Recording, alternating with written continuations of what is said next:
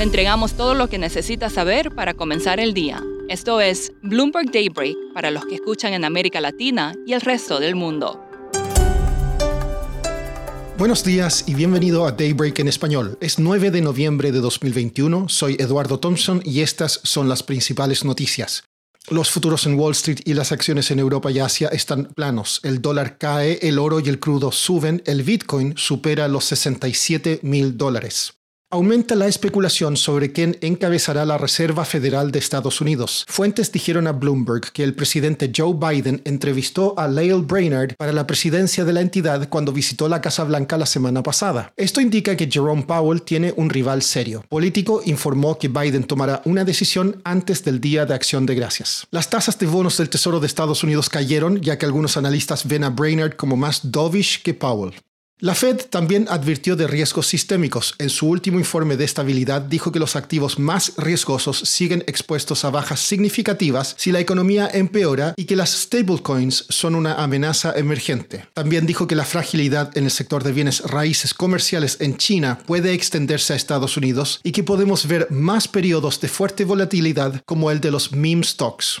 En noticias corporativas, Virgin Galactic planea tres vuelos de pasajeros al espacio por mes para 2023. Las acciones de la plataforma de juegos Roblox suben tras informar mejores suscripciones que lo esperado, y Robinhood dijo que hackers obtuvieron acceso a datos de unos 7 millones de clientes.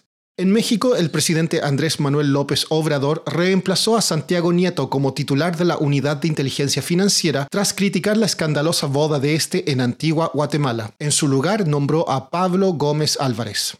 También en ese país la inflación en octubre fue del 0,84% mes a mes y acumula un alza del 6,24% en el último año. Ambas cifras estuvieron por encima de lo previsto por el mercado.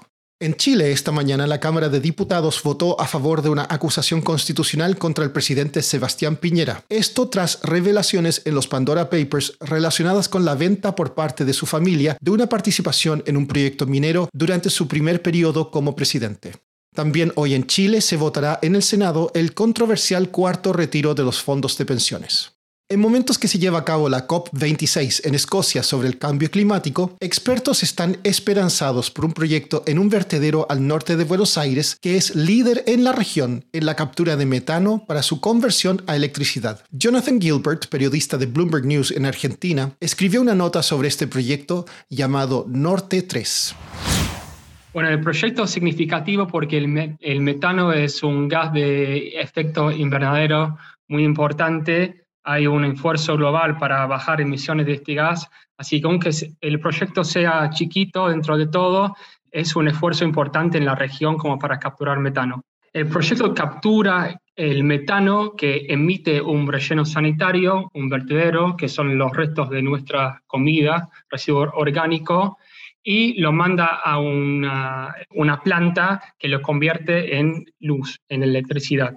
¿Por qué es importante capturar metano en particular? Bueno, en COP26 que se está llevando a cabo en Escocia, el mundo está muy con el tema del metano porque es un gas de eh, efecto invernadero que calienta eh, de forma mucho más poderosa que el dióxido de carbono en el corto plazo, o sea, en los 20 años desde que se emite hasta que se vaya del, del medio ambiente. Entonces hay un esfuerzo como para capturar o bajar emisiones de ese gas. ¿Y están las condiciones para más proyectos de este tipo en Argentina? Las condiciones hoy no están muy buenas. Como muchos saben, Argentina tiene un problema grave de financiamiento eh, y este, tipo de proyecto por lo general necesita una ayuda financiera, un soft credit, algo así.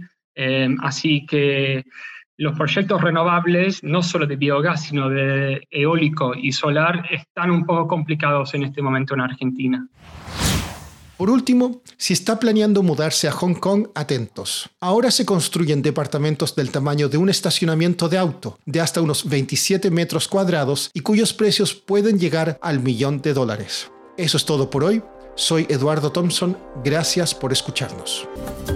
Para conocer todas las noticias que necesita para comenzar el día, revise Daybreak en español en la app Bloomberg Professional.